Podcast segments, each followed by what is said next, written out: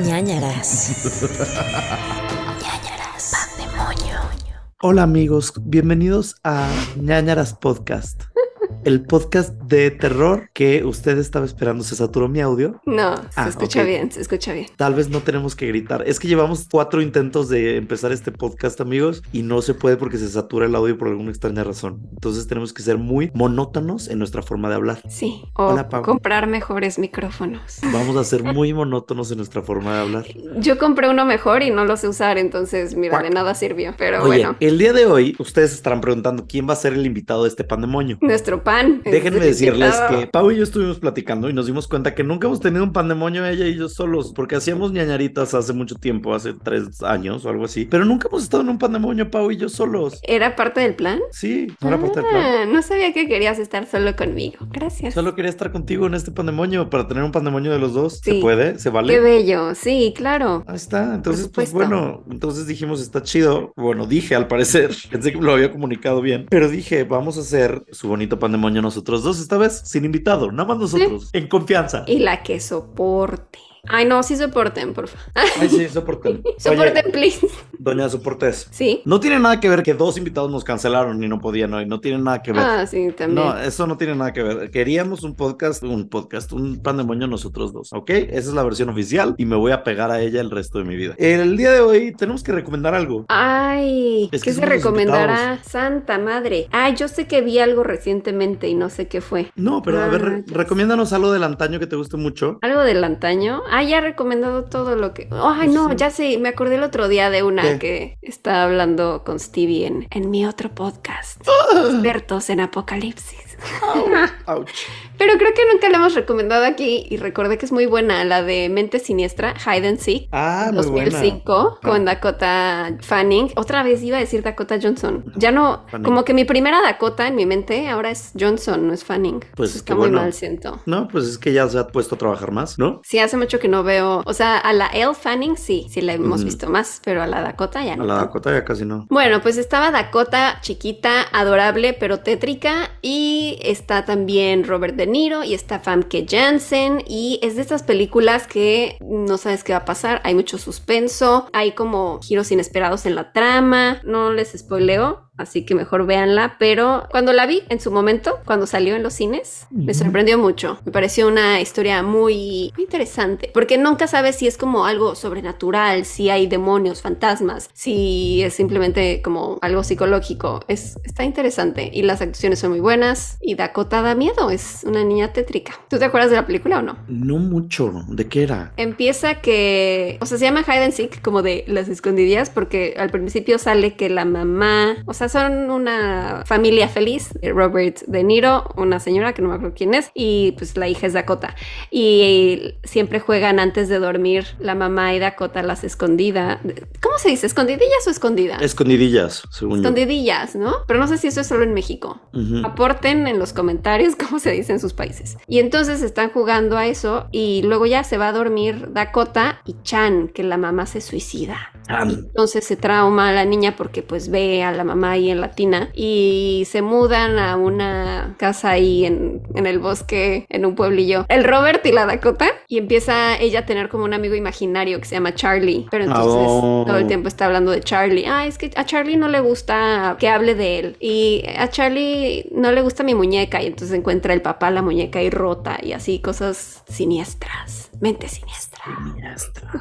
Ok, buena recomendación, sí me acuerdo de ella. Yo es que estoy pensando que ya hemos recomendado muchas de las que quisiera recomendar. Entonces estaba revisando ahorita cuáles no he recomendado todavía. Pero, mm, mm, mm, ¿sabes qué? Creo que no hemos recomendado todavía y deberían de haber visto ya. Resident Evil, ¿Cuál? la primera, ¿no? ¿La de Mila? Sí, Ah, ok, sí. no, siento que no la hemos recomendado. Sí, no, nunca. Bueno, pues Resident Evil, vayan a ver la película porque está basado obviamente en estos videojuegos que de- son muy terrorifiquísimos. Y la verdad, yo creo que jugué alguna vez esos videojuegos, pero cuando salió la película estaba muy emocionado porque... Ay, ya digo, ya digo el bostezo, amigos, el bostezo de los episodios ya digo. Estaba muy emocionado porque tenía a Mila Jovovich. Sí. Y Mila Jovovich, yo la amaba con todo mi ser por El Quinto Elemento, que es un peliculón. Entonces dije, súper quiero, súper quiero. Y de repente O aparece sea, esta ¿era tu momento heterosexual o qué? No, no, no, no por heterosexual, sino que como empoderada, diosa, chingona. Mm, sí, sí. Y entonces, pues aparecía ella y aparecía Michelle Rodríguez, que también Michelle Rodríguez diosa.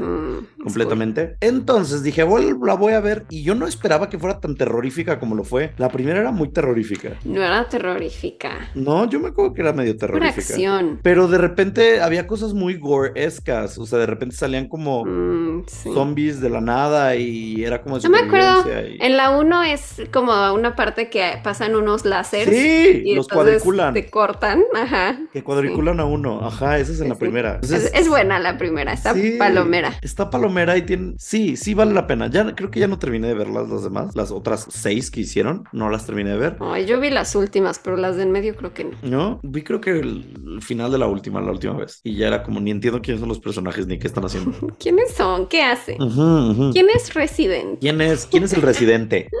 Entonces Resident Evil, el huésped maldito, se encuentra en HBO Max para que la disfruten y la vean y ya después pues échense el maratón si les gustó y a ver qué onda. Yo no sé dónde se ve la mía. Búsquenla, seek. seguro la rentas en YouTube o algo así. Sí. Mm. Bueno, mientras les voy a ir diciendo que vayan. la Ajá. encuentran Mente Siniestra, Hide and Seek, la encuentran en Star Plus. Ok.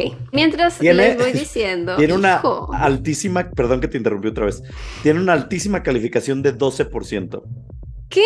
12% en Rotten No, ma, güey, mi memoria me dice que fue muy buena en su momento. Y tenía cuatro finales alternativos. Yo la disfruté muchísimo cuando la vi. 12%. Tal vez la tengo que volver a ver porque cuando 5.9. tenía cinco años claramente no entendí todo lo que estaba viendo, ¿verdad? 5.9 de 10 según IMDB. Y Resident Evil, ¿Cuánto? ¿Cinco puntos? 5.9 ¿De la audiencia o de los críticos? de IMDB, no sé. Ah, ah, no, entonces. Pero Resident Evil tiene 3.5 de 5. mm, Un poquito más. grandes películas que recomendamos. Nosotros recomendamos películas buenísimas. Yo disfruté mucho esta que les digo. Yo también disfruté Resident Evil, entonces está todo Sí. bien. Bueno, les recuerdo que tienen que, no, no tienen, pero ojalá puedan ir a chinches.mx donde pueden encontrar nuestro merch, nuestras playeritas, como la que está usando Heru el día de hoy, esta bonita playera color morado que dice por delante nan- Nánaras, ñañaras podcast y atrás tiene al gatito con el mensaje del podcast más embrujado del mundo. Y también tenemos unas de las mascotas del Corgi Policía y todos ellos, otra del Corgi y una hoodie y una taza y está muy bonito todo, pueden encontrarlo en chunchos.mx. ¿Qué más? Patreon.com diagonal nanaras podcast donde tienen algunos beneficios extra dependiendo de los niveles, dependiendo de lo que quieran pagar y mm, tenemos por ejemplo lives, tenemos los ñ files y también síganos en redes sociales como nanaras podcast. Tan, pan, Podcast, tan. podcast. Bueno, ¿qué pan traes? ¿Qué, pan? ¿Qué pan o qué? Híjole, yo llevo esperando un buen rato este momento porque acabé de comer y dije, ay, me voy a comer esto y lo dije, no, creo que cuenta como pan. Mm, vamos viendo qué es. Pero ah, es, muy, es muy tarde, ya no, no sé si me podré comer bien esto. Por dieta. Es un sándwich helado. ¡Qué delicia! Pero es que estaba esperando, por eso te dije, ¿cuánto te vas a tardar? Porque esto no va a durar. Ya se está como deshaciendo muchísimo. A Me ver, lo tengo que comer ya. cómetelo, se ve buenísimo. ¡Qué delicia! Mm, Un mordisco, todo. me encanta. Mm. Gran, pensé que te iba a ganar hoy y no me ganaste totalmente. Yo, Sí cuenta, el- ¿no? Es una galleta. sí, sí, sí, sí, claro que cuenta. Yo traigo Mm. Pan de chocoavellana. Mm. ¿Tiene pasas o qué es eso? No chocoavellana, nada más. Mm. Uf, Pues o ya, sea, es como- mejor solo hay que comer ya. Está muy bueno mi pan, la verdad. Yo me estoy embarrando todo. Mm, Necesitaba un poco de azúcar en mi vida, la verdad. Estaba muy de mal humor. Mm. Además, este sándwich helado es sin azúcar. ¡Uh! Mamona. Ajá. Wow. Ujú. Tú muy bien. Bueno, el día de hoy les vamos a contar un par de anécdotas que nos mandaron ustedes a nanaraspodcast.gmail.com. ¿Y luego qué vamos a hacer con la historia real? Ay, tú tienes una de ayer. Bueno, vamos viendo, vamos viendo. Ok, ¿empiezas tú? Empiezo yo. Eh, empieza tú, porque estoy toda embarrada de chocolate. Ok, perfecto. Entonces vamos a leer anécdotas que ustedes nos mandaron a nanaraspodcast.gmail.com. Esta historia viene de Anaí Cisneros. Dice, la pinche niña del auditorio. Así lo titula. O sea, la odia. Dice, al parecer, Oliwi, mi nombre es Anaí y hace un par de semanas que descubrí el podcast y no he dejado de oírlo. Me caen muy bien. Gracias. La ñañarita que les traigo hoy me pasó cuando estaba haciendo el servicio social de la universidad y tengo a tres testigos vivenciales que sufrieron de estas experiencias paranormales. Total. Era por ahí, enero del 2021. Seguíamos encerrados. La gente estaba vendiendo tanques de helio en lugar de los de oxígeno. En la radio se escuchaba López Gatel y todos traíamos cubrebocas. Qué horrible momento de nuestras vidas, de verdad. Gracias al cielo, ya acabó. Ay, sí, lo de los tanques de... O sea, cuando te tenías que limpiar los zapatos con cloro ahí con un tapete inservible. Ujú. Horrendo. Yo ya no aguantaba un segundo más encerrada, así que cuando me dijeron que podía hacer servicio social presencial, dije sí. Y me valió estar en el horario nocturno. Iba de Mm. 4 a 8 de la noche en un edificio viejísimo de Guadalajara. Edificio que funciona como oficinas, lo que quiere decir que cuando íbamos llegando, la gente se iba yendo y éramos las últimas en salir. Cuando nos íbamos, literal el edificio estaba solo, solo un guardia en la entrada que nos abría la puerta. Mm, ok. En fin, cuando entré me dijeron de aguas con la niña. Y yo dije, nada más, una niña que se aparece en un edificio viejo en el centro de Guadalajara, nada más que original. Y me valió la advertencia. Anyways, nos muestra nuestra área de trabajo y no era una oficina bonita, no. Era en el auditorio que no se estaba utilizando. Y literal, a un ladito nos pusieron cuatro sillas, cuatro mesas, una compu a cada una, amarrada a la mesa para que no se las robaran. O sea, les amarraron las compus a las mesas para que no se las llevaran. Ok, me encanta eso. O sea, ¿era en una zona medio ruda o qué? No, pues era, pues, pues sí era en el centro, era medio ruda la zona, pero más allá de eso era porque, no sé, no confiaba en. Ujú. Cuatro teléfonos. Y ya, todo lo demás era el auditorio vacío. Me las imagino como que en el escenario del auditorio, Sí. ¿no? El primer día llegamos juntas y no hablamos mucho porque no nos conocíamos, pero poco a poco hicimos amistad y ya cotorreábamos. No me pregunten cuándo fue porque no me acuerdo, pero un día estábamos muy chill en nuestra mesita y de la nada se escucharon pasos. Y no pasitos de que estuviera entrando alguien al auditorio, pasos en la duela de madera, ahí donde pasan los que dan las conferencias. Los pasos se oían como si hubieran pasado corriendo de un lado a otro. Claramente no había nada. Y ahí voy acompañada de mis compas a subirnos a la duela a ver qué había pasado y no había nada. Así vivíamos, llegábamos y alguien corría por la duela o estábamos comiendo elote y alguien corría la duela, ambos comiendo elote. Muy específico. Sí, un día anoche se escuchó como si hubieran caído muchos trastes, así como cuando abres el cajón y todo se viene encima. Cosa curiosa porque sí había una cocineta, pero estaba vacía. De que me levanté a abrir cada cajón y todos estaban vacíos, no había nada tirado. Así pasó el tiempo, ya hasta saludábamos a la niña y un día se nos ocurre ver el documental de Elisa Lam. ¿Se acuerdan de este episodio que hicimos nosotros de. Elisa Lam? Bueno, lo vimos bien a gusto y cuando íbamos a la mitad del último episodio, se nos abre el pinche el elevador. Al principio pensamos que era nuestro jefe, porque a veces baja a pedir algo o a ver qué estábamos haciendo, pero no. Se abrió el elevador y nadie bajó, pero tampoco se cerraba. No fue como que alguien se equivocó de piso ni nada, solo se quedó abierto un buen rato mientras nos quedábamos viendo la una a las otras. Obviamente no acabamos la serie, pusimos caricaturas y en cuanto dieron las 8, corrimos a nuestras casas. Una vez nos apagaron la luz y fue bien curioso, porque al ser un auditorio, eran cuatro apagadores, dos de cada lado del auditorio y dos al centro. Teníamos todas las luces prendidas, pero solo apagaron la luz de nuestro lado, así que no fue un corte de luz. Casi para irnos, se oía cada vez más fuerte los pasos que dejamos de saludar o hablar con la niña, porque estaba subiendo de nivel. Ya no eran pasitos o rechinidos, eran pasos culeros y cada vez más cerca a nosotras. O sea que ellas empezaron de broma diciendo de que... Zapateando ya el Ajá. fantasma. molestando a la niña del auditorio y de repente la niña ya se estaba poniendo como muy intensa. No puedo decir en qué acabó porque solo duré cinco meses ahí y volví por mi papelito que liberaba mi explotación laboral no pagada, así que la niña del edificio no pudo con nosotras. Si acabamos el servicio social a pesar de los sustos que nos metió. Pues qué bueno que acabaste Ah, y qué bueno que no les pasó nada culero, o sea, nada feo, ¿sabes? O sea, al final del día nada más fueron los pasos y lo del elevador. Sí, pero pues sí, como dices, qué bueno que lo terminó porque yo me hubiera ido, la ¿Tú sí? verdad. Sí. Yo sí lo hubiera determinado, la verdad. Sí. A ver, les voy a leer una. Uy, esto es de 2019. Discúlpanos por no haberlo leído antes. Este, no sé si puedo decir el nombre. Ahorita veremos si no. Hola a todos, Pau, Gerudito y todos los ñañers. Aquí les mando mi aportación. Tuve tres experiencias de carácter sobrenatural o de... ¿Qué? Es que puse como entre comillas una coma. ¿O de entre comillas? No sé. no sé qué significa. Eh, una muy cerca de la otra. Hubo un tiempo en que mi mamá y yo vivíamos solos. Muy recientemente mi hermana y mis sobrinos habían dejado de vivir con nosotros. Nunca habíamos tenido ningún tipo de suceso extraño. De hecho, después ya no volvió a suceder nada. Resulta que una noche en mi cama, ya listo para dormir, me parece era verano, ya no estaba tapado debido al calor, decidí dormir en posición invertida, es decir, con la cabeza donde normalmente van los pies. Llevaba varios días durmiendo así y hasta estaba notando que descansaba más en esa posición. Ay, no. No sé si ya habíamos leído este porque ya habíamos hablado de esa posición y me da ñañara. Bueno, dice, ¿han notado cómo hay un punto en que no estás profundamente dormido, pero los sueños comienzan a formarse? Pues justo Sí. en ese punto me encontraba. Estaba consciente de que en cualquier instante me quedaría dormido. De hecho, el sueño comenzaba a formarse. Recuerdo un páramo montañoso desértico, muy parecido ¿Páramo? a un páramo. Pedro Páramo. Muy parecido a los fondos que aparecían en He-Man y los amos del universo. Mm. Recuerdo cómo empezaba a sobrevolar ese paisaje cubierto de montañas, pero algo estaba raro, no me sentía del todo solo. Era como si alguien más estuviera en mi sueño, y sentía vívidamente cómo alguien estaba cerca de mí, invasivamente cerca. Todo sucedió muy rápido, cada vez sentía más aquello que estaba ahí, cuando de pronto sentí que alguien con ambas manos me empujaba, dejando caer un fuerte impulso sobre mi hombro derecho. En el acto abrí los ojos de súbito, y las imágenes del paisaje desértico se difuminaron en milésimas de segundo. Es un poeta este. Sí, sí, me encanta.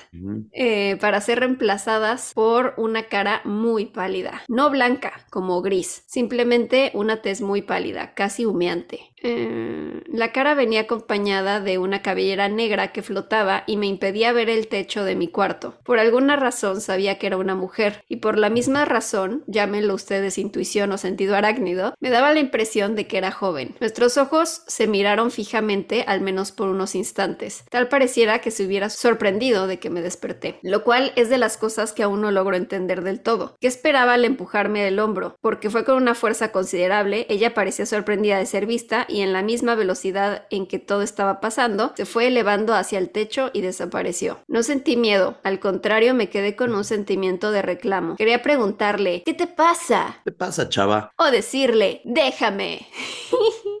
Soy tu fan.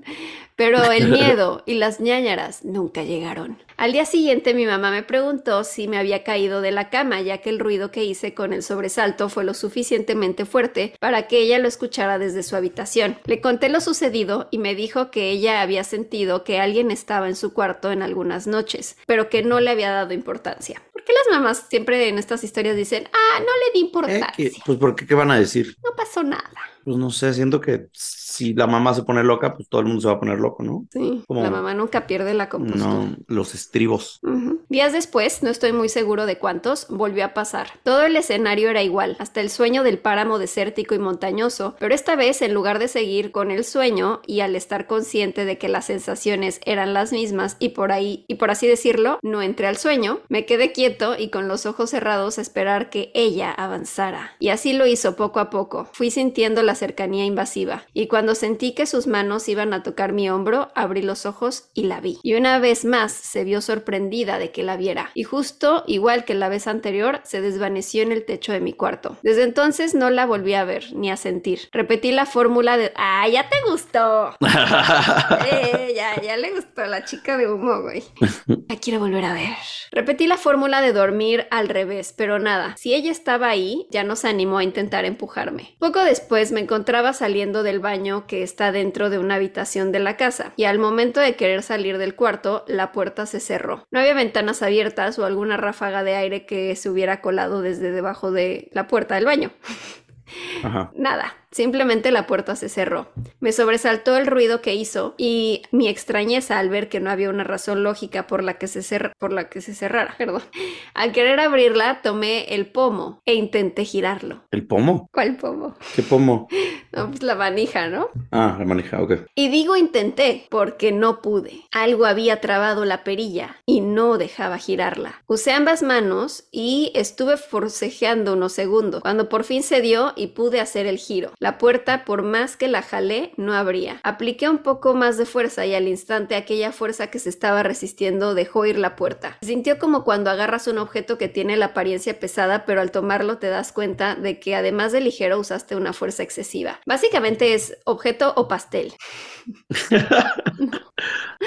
Esa fue la última experiencia extraña que tuve que yo asocio al mismo ente. Hay ocasiones en que me pregunto, ¿por qué ya no quiso hacer contacto? ¿Ves? Si le gustó la chica. Claro que le gustó. está feliz el poeta. ¿O por qué se sorprendió tanto? Realmente mi miedo más grande son los extraterrestres. Ahí sí hubiera sentido un terror inimaginable, pero esa aparición hubiera querido saber más. ¿Qué tal que eh, tu aparición era en realidad un alien y se estaba haciendo pasar por eso porque dijo así no nos va a tener miedo? ¿Eh? ¿Eh? Mi pregunta es por qué lo sigue buscando. O sea, ¿cuál es la intención? O sea, ¿por qué buscan cosas? No busquen cosas. Si ya les apareció algo, olvídenlo, déjenlo ir, palo santo y que todo esté bien, ¿no? Pues sí, palo santo y que todo esté Ah, y ya nos escribió aquí un mensajito para leer después. Eh, y me despido deseándoles mucho éxito. Todos somos ñañers. Muchas gracias. Perdona, Rodrigo, que no habíamos leído antes tu historia, lo siento. Pero ya llegamos a ella. Fíjate que yo tengo un problema que ya me acabé mi pancito. Híjole.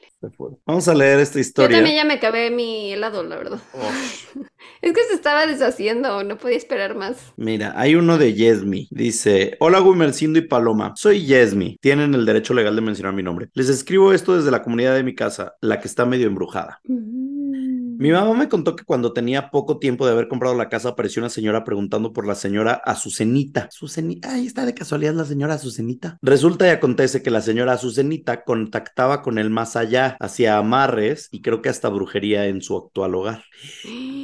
Miedo pero mi mamá no le dio importancia. Luego, cuando. Las mamás, las mamás no les dan importancia. Las mamás nunca les dan importancia. Luego, cuando crecí, comencé a escuchar canicas en el techo y pensaba que eran los perros.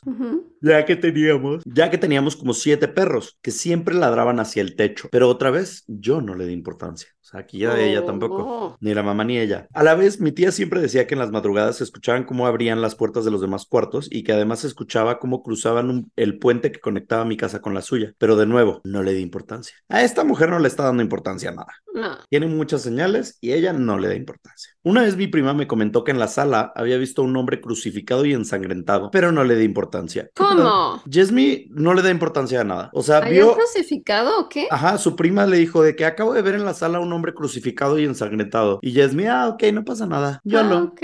Swag, Está bueno. Ajá. ¿Cómo no les das importancia a esas cosas? No sé. Ahora, la verdad ya no está tan embrujada porque no suceden tantas cosas. Aunque la otra vez escuché que comenzaban a tocar la puerta desesperadamente mientras lloraban en la madrugada. Pero bueno. No le di importancia. No le di importancia. Muchas gracias por leerme, los quiero mucho y recién me estoy poniendo el día con los episodios. Muac. No le di importancia. Ella no le da importancia. No le di importancia y lo abordé y me dije a mí mismo que si estás en O sea, hombre crucificado, sangre, canicas, pasos, todo y esta, no me importa, no me importa, yo estoy bien. Pues no me importa. ¿Y qué? Pues tal vez es una buena opción, o sea, al final del día no le pasó nada, tal vez porque no le di importancia. Puede ser. Curioso. Yo voy a leerles otra que también es de antaño, es de 2021 de Juan Pablo, la saga de la casa embrujada.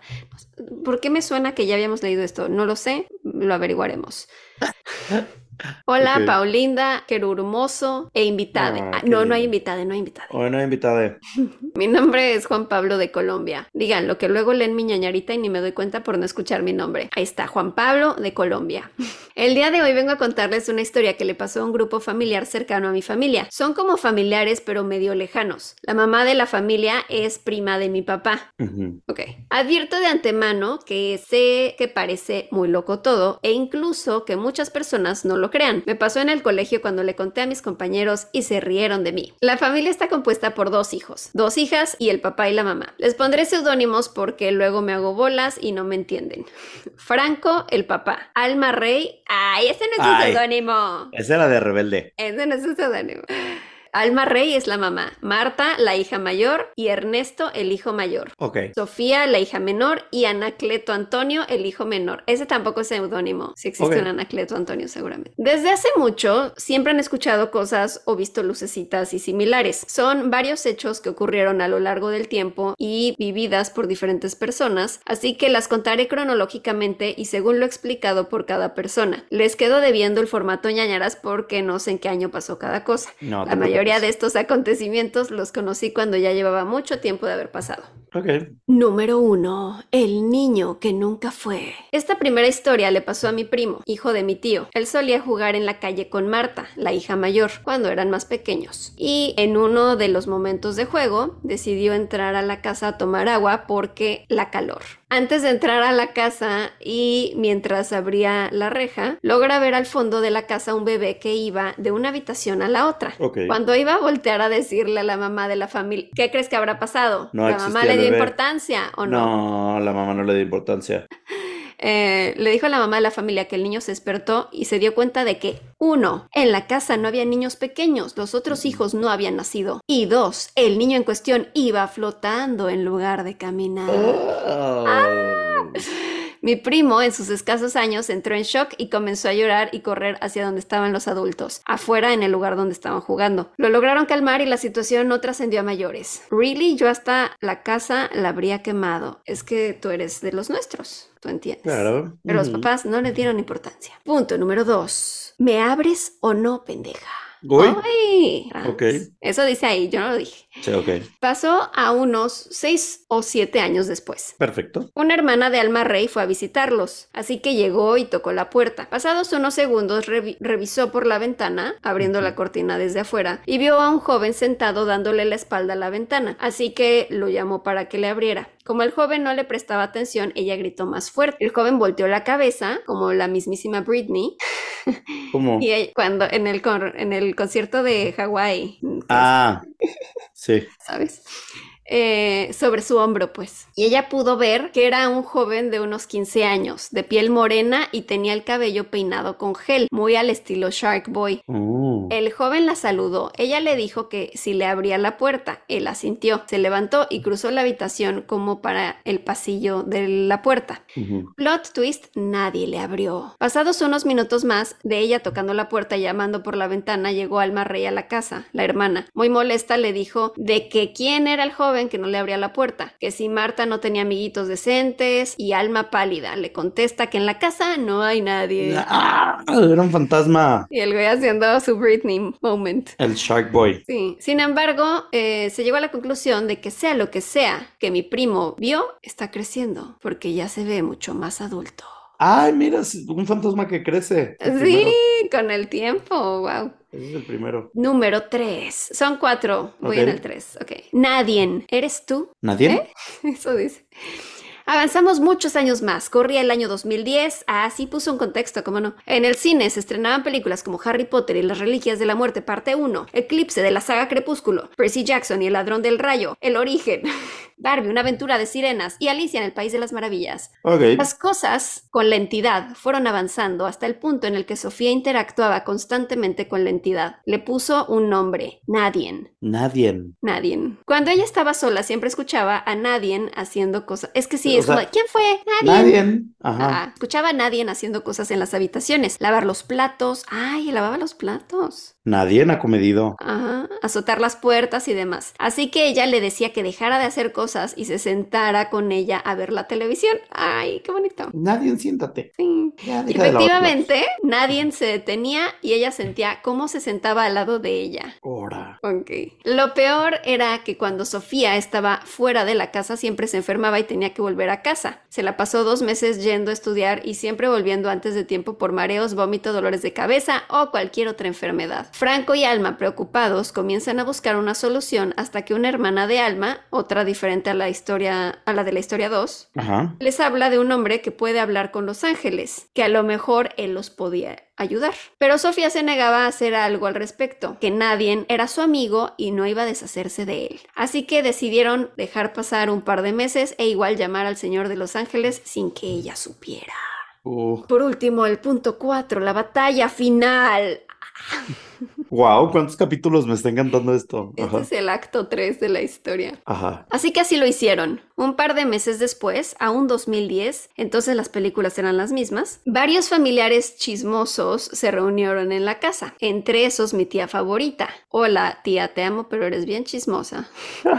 Y una prima, la hermana del primo del relato 1. Así que en este relato, no. Así que este relato me lo contó ella a mí. Me lo contaron ellas a mí. Porque ya en ese entonces ya era un jovencito al que le podían contar estas cosas. Claro. Después de unos minutos de plática familiar bien amena, llegó el señor de los ángeles. Sofía, asustada sin saber por qué, sale corriendo y se encierra en su habitación, Mm. gritando O sea, que Sofía ese lo presintió. señor...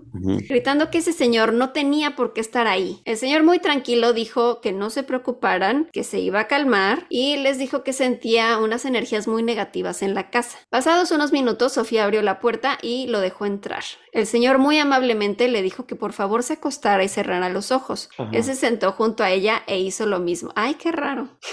Güey acostado eso está bien fuerte, eso está, esa historia está bien heavy, o sea, que le hayan hablado a esta persona de que sabía de ángeles y así, o sea, es como el exorcista, siento. Ay, sí.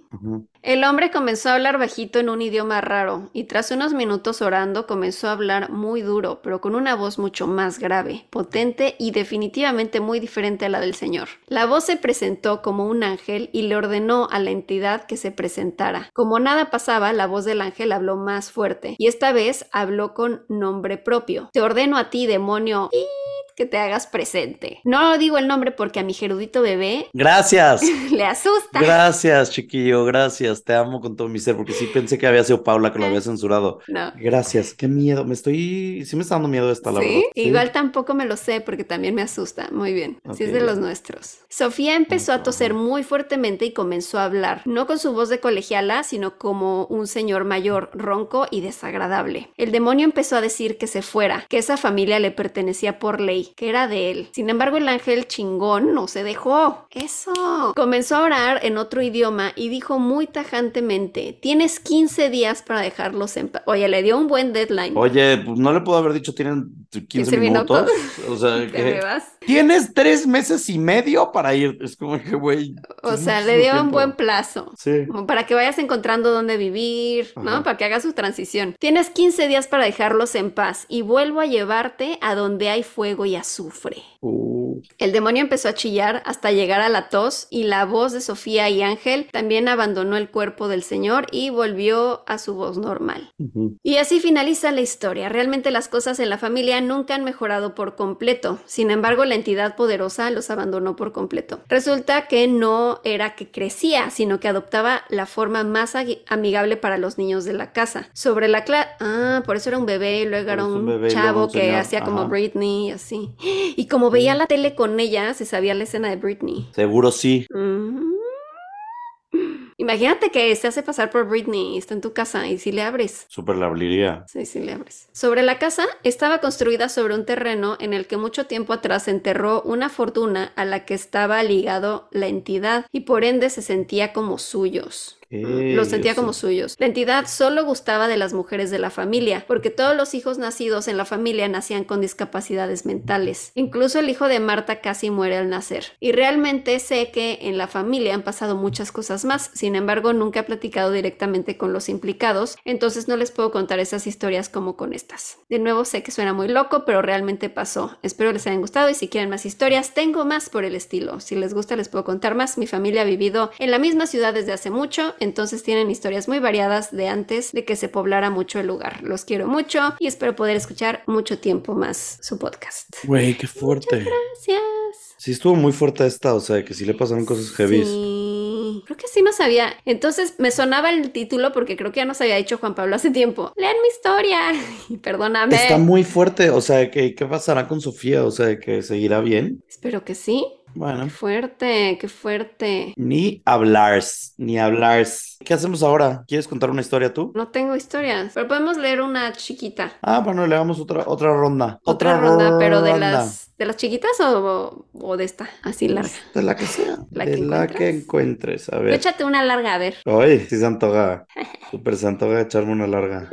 Ok, estoy buscando y dice: La niña de la harina. Hola, Jerupao e invitada, no hay invitada. Les envío mi segunda ñañerita. Amé cuando leyeron a Toñita la fantasma lavatrastes. Hoy les traigo una historia no tan bonita. Contexto: en Pandemonio 19 leímos su primera ñañerita. Esta es de Gonzalo. Y dice: Como ya les conté, manejamos mucho producto de pan y hay una bodega gigantesca con las diferentes harinas y materiales. Toda está apilada y forman muros de costales de harina. Aún recuerdo que de niño, yo y mis primos a veces jugábamos al fuerte con este. El asunto es que la bodega está construida en donde hace muchos años era una chatarrera de autos y por ende todos los choques y demás autos que eran inservibles terminaban ahí, incluso los de accidentes fatales. Cuando mis abuelos compraron el terreno, ya, te- ya tenía unos años que no funcionaba como tal, pero aún así mi abuela, muy católica, diácona en la iglesia, santificó el lugar y llevó un padre a que rezara por las almas que pudiera haber ahí. El primero de muchos, pues siempre llevan a un padre a hacer misa el 16 de mayo por el santo de los panaderos. Mira, yo no sabía esto. 16 de mayo, Día de los Santos. ¿Qué pedo con el el helicóptero que está aquí. Helicóptero. Helicóptero, helicóptero.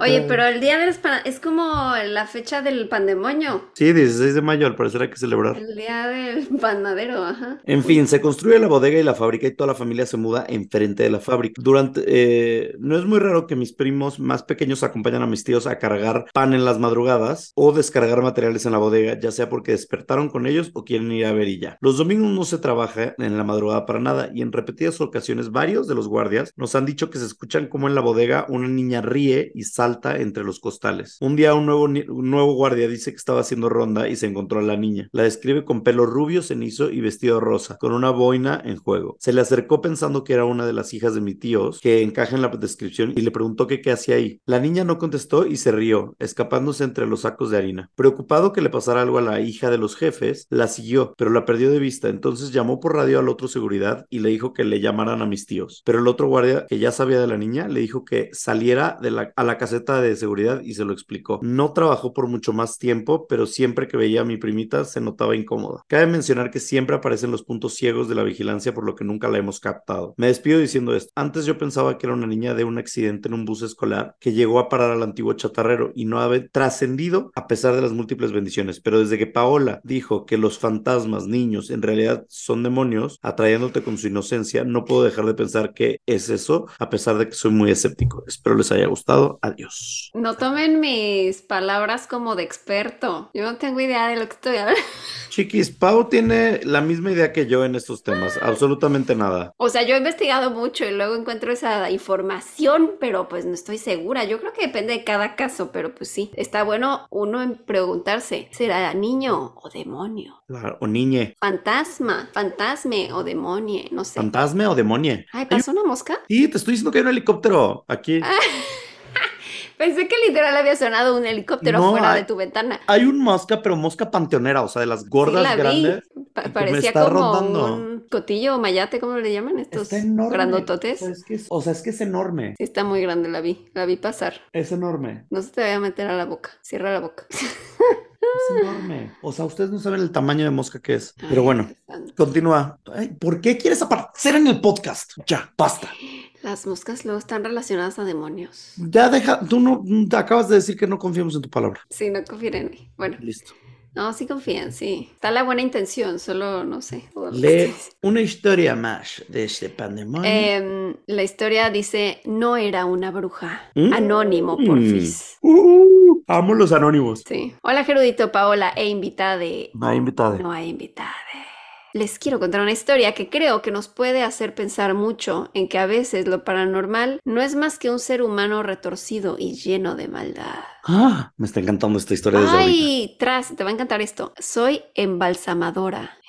Me estoy viniendo. O sea, sí se me paró tantito. Me encantó. Me encantó este Mándanos más historias. Ay, sí, ni he empezado y yo ya quiero saber Sí. más.